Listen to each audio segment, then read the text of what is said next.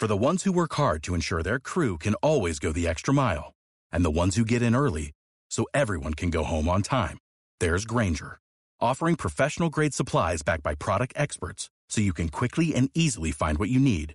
Plus, you can count on access to a committed team ready to go the extra mile for you.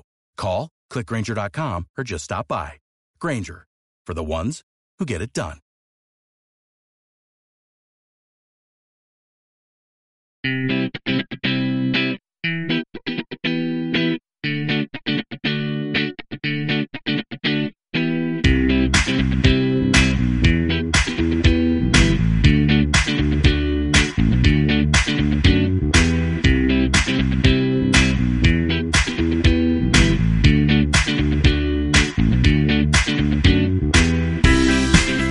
Te doy la bienvenida a Ciudadano Electrónico, el podcast sobre trámites, sedes electrónicas, certificado, clave y DNI electrónico, donde puedes escuchar y conocer información útil, a veces un poco escondida de los ciudadanos.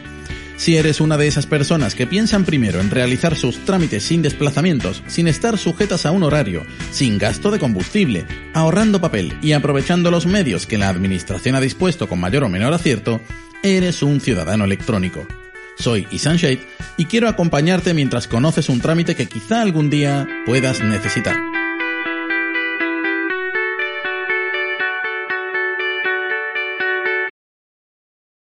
En este episodio, que pretende ser corto, encontrarás información sobre un trámite de la Junta de Andalucía.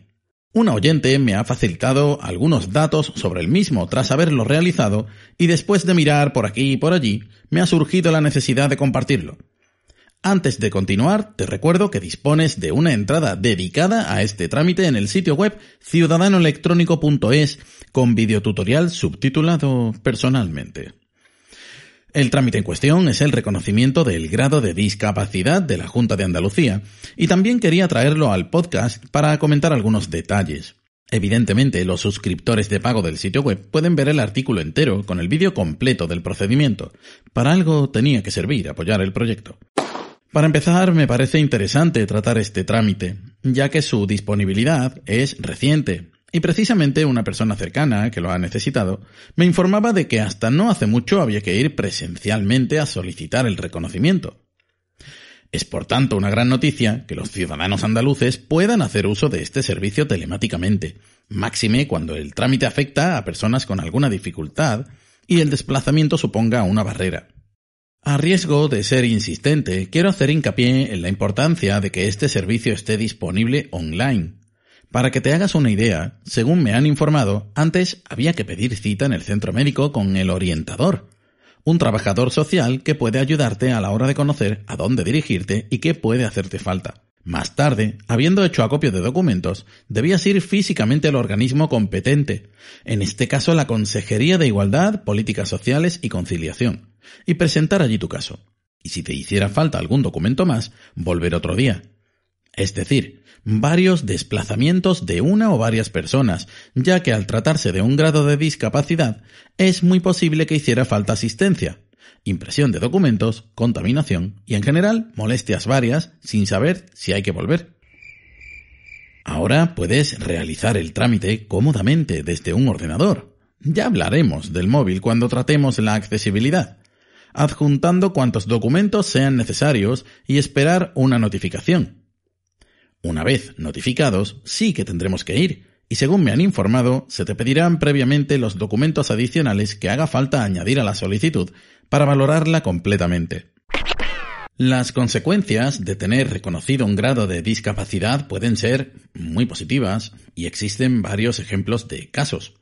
Uno muy conocido es la tarjeta de aparcamiento, pero también hay bonificaciones en servicios públicos e impuestos. Por poner unos cuantos, la tarjeta azul del transporte público de Madrid, que tiene un precio especial si se cumplen ciertos requisitos, entre ellos una discapacidad de al menos el 33%, la exención en el pago del impuesto sobre vehículos de tracción mecánica del Ayuntamiento de Barcelona, la tarjeta OTA, OTA, para aparcar en todas las zonas de estacionamiento regulado del Ayuntamiento de Bilbao, farmacia gratuita para menores de edad con un grado de discapacidad igual o superior al 33% en la sede electrónica de la Seguridad Social, más todos los beneficios fiscales activos a nivel nacional, como el IVA reducido en la compra, adaptación y reparación de vehículos, por ejemplo, o artículos de apoyo sanitario tales como las prótesis, elevadores y otros elementos de ayuda. A nivel laboral, contratar personas con discapacidad acreditada también tiene bonificaciones. Incluso el SEPE tiene oferta de empleo específica filtrable para personas con discapacidad. Al realizar esta búsqueda de servicios y trámites relacionados con la discapacidad, me llama la atención que algunos ayuntamientos tienen secciones específicas con servicios y trámites específicos para personas con discapacidad.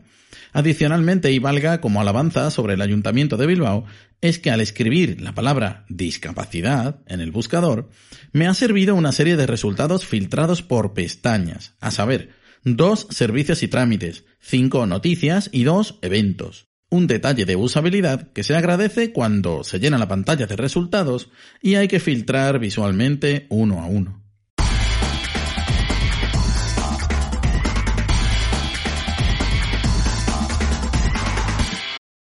El trámite en cuestión sobre el que te voy a hablar es un poco especial, ya que he encontrado algunos detalles que podrían mejorarse, pero como he dicho antes, valoro más el hecho de que exista este trámite de lo que podría criticar más adelante en su realización. No voy a analizar ahora la sede electrónica general de la Junta de Andalucía, ya que me gustaría dedicarle un episodio exclusivo. Por tanto, no me voy a detener mucho en decirte que puedes encontrar este trámite directamente desde la sede general. Pero es una verdad de Schrödinger. Una sede electrónica autonómica en España, y concretamente la andaluza, tiene una ingente cantidad de trámites y servicios, y no es fácil ofrecerlos todos de manera intuitiva y rápida. Sí es cierto que cuando cuentas con mucho que organizar, un buscador puede ser una buena solución, pero no debe ser la única. Muchos ciudadanos, entre los que me incluyo, no conocemos, ni tenemos por qué, todos los nombres de los procedimientos que nos atañen, más aún cuando sus nombres están redactados en un lenguaje que, ahora sí, está empezando a sonar públicamente como vulnerador de derechos. Te dejo enlace a una noticia muy interesante en las notas. Las categorías son importantes, y de todas las sedes electrónicas que llevo vistas, pocas me enamoran en ese sentido. Esta no es una excepción, pero siempre puedes buscar en la sede general o acudir directamente a la delegación o consejería correspondiente tras buscar en tu buscador de referencia. Una vez que encuentro dónde está este trámite, he viajado en el tiempo. El aspecto de la sede general poco tiene que ver con el estilo visual ya desfasado, no de la pantalla previa al trámite, que también, sino de la lista de servicios de la consejería. Además, cabe destacar que en la sede general, a pesar de su estilo visual más moderno y con elementos más destacados, el inicio del trámite hay que hacerlo desde un enlace enterrado entre enormes bloques de texto. Al menos este color diferente. Tras estas pequeñas y salvables dificultades, es fácil llegar a la pantalla del trámite, pero aquí hay que detenerse a observar, ya que si entras al trapo sin leer con atención, puedes tener otras dificultades y no solo de usabilidad. Si bien el aspecto es de sede electrónica antigua, más parecida a la sede de la Seguridad Social antes de aquella transformación que sufrió en 2016, los elementos de interés están repartidos por la pantalla ocupando quizá lugares destacados, como la columna de opciones de acceso, que incluye certificado, clave y acceso con código. Luego una advertencia en un cuadro azul claro sobre ese prístino fondo blanco nos indica la obligatoriedad de usar autofirma y ofrece un enlace de descarga. Y esto no es baladí ni mucho menos.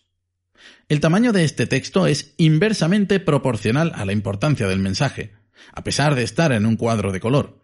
El cuadro principal del trámite, donde se encuentra el sagrado enlace de inicio, contiene el título del mismo en un tamaño inadecuado a su importancia, y también un segundo aviso sobre autofirma con otro enlace más de descarga. Que no sea porque no lo has visto, pero el tamaño es mínimo. Y luego el enlace al trámite, el cual no es un botón bien visible, pero como el fondo es blanco, ayuda. Ahora es el momento de animarte a ver el vídeo.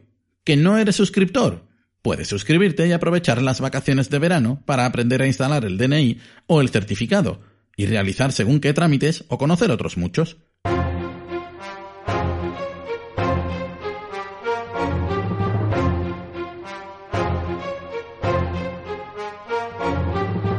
No se acaban aquí las dificultades, si bien una de las alabanzas a este trámite que encuentras al principio del episodio es que el trámite funciona. Pero puede que te encuentres un par de problemas que en el vídeo son fáciles de entender. Uno de ellos relacionado con el método de acceso que elijas y otro con autofirma. El trámite consta del rellenado de un formulario, el anexado de archivos y la presentación y firma. Sí es exigente en un aspecto y es que requiere leer bien el formulario, ya que se ofrece la posibilidad de que muchos de tus datos que ya obren en poder de la Administración no tengas que aportarlos. Así que lee antes de rellenar cada una de las cuatro páginas que tiene. Te ahorrarás el tiempo de repasarlo después o de adjuntar documentos que no son necesarios. El anexado de archivos tiene luces y sombras. Solo hay un enlace para adjuntar informes médicos, que además no pueden pasar de 5 megas.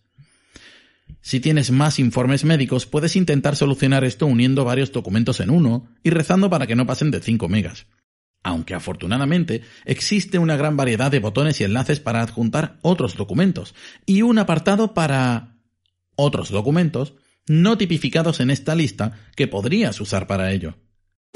Igual te lo has preguntado, el trámite puede llevarte tiempo y es posible que quieras rellenar el formulario e ir adjuntando documentación poco a poco. Puedes hacerlo, ya que se guarda el estado del trámite y puedes continuarlo cuando quieras. De hecho, mientras no realices presentación y firma, el trámite permanecerá en estado de borrador y seguirá accesible por donde lo dejaste. La presentación y la firma son lo que separa un borrador de un trámite activo, y en este caso no es diferente. Un detalle es que puedes realizar la presentación y la firma de manera separada o conjunta en una sola operación y ahí te las verás con autofirma, como se puede apreciar en el vídeo. Una vez firmado y presentado, podrás descargar un justificante con un número de expediente. Ah, y también podrás seguir accediendo a tu expediente si vuelves a entrar, disponiendo de la operación de borrado de expedientes, así como de inicio de uno nuevo. Por supuesto, puedes seguir adjuntando documentación a tu expediente ya presentado. Y esto es el trámite electrónico de reconocimiento del grado de discapacidad de la Junta de Andalucía.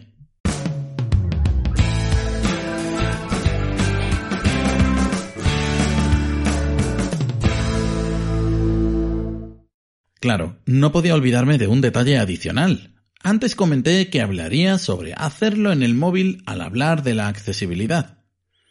La accesibilidad es para todos, y pensar lo contrario es engañarse. Poder acceder a una sede electrónica requiere que ésta cumpla determinados requisitos, incluso para personas sin dificultades sensoriales, motoras o cognitivas. Por tanto, y recordando lo que nos decía Vicente Sánchez, el Real Decreto 1112-2018 obliga a los sitios web a disponer de una declaración de accesibilidad, en la que se informe de cómo se cumplen los requisitos, qué contenido no es accesible y el mecanismo para sugerir mejoras. Esta sede electrónica dispone de todo ello, pero hace referencia a la ventanilla electrónica principal de la consejería, en la que se encuentra el trámite, no concretamente a la del trámite. Aún así, son bastante sinceros, informan de todo lo que no es accesible y disponen los medios de contacto para sugerir las mejoras necesarias. Pero vamos a lo que el ciudadano medio entiende, es decir, que una página web funcione en su dispositivo principal, el móvil. Esta sede electrónica se ve exactamente igual en el móvil que en el escritorio. Y esto, que en otros casos añadiría un plus de coherencia a la experiencia de usuario, no lo es en esta ocasión. Intentar realizar este trámite en móvil no digo que no sea posible, pero entraña mayor dificultad que en escritorio, ya que se cuenta con el mismo tamaño de letra y otros elementos a escala reducida, por lo que yo mismo no veo un pimiento, a menos que amplíe y pierda de vista casi todo lo demás, para poder leer una simple línea. Si eso añade dificultad al uso de esta sede en móvil, habrá que sumarle la dificultad añadida de la firma. Has escuchado bien, he dicho habrá, porque me han facilitado datos de su realización en escritorio, y ya hemos tenido problemas con esto. No espero menos de la versión móvil, que no es tal.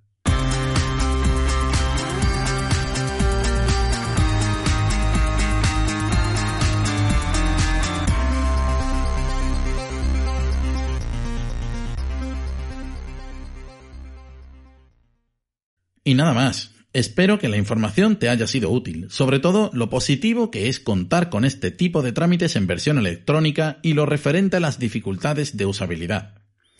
Señalar estas dificultades no tiene otro objetivo que dar a conocer lo que necesitamos los usuarios. Está muy bien contar con cada vez más trámites al alcance de un ordenador o un móvil, pero los equipos de desarrolladores no son perfectos.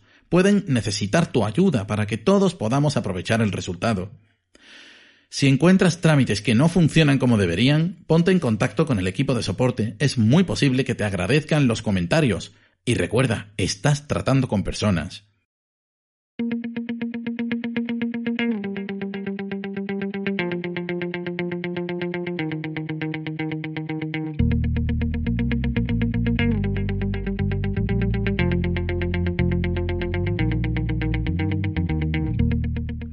Gracias por tu interés al escuchar este episodio. Espero que estés ahí para el siguiente.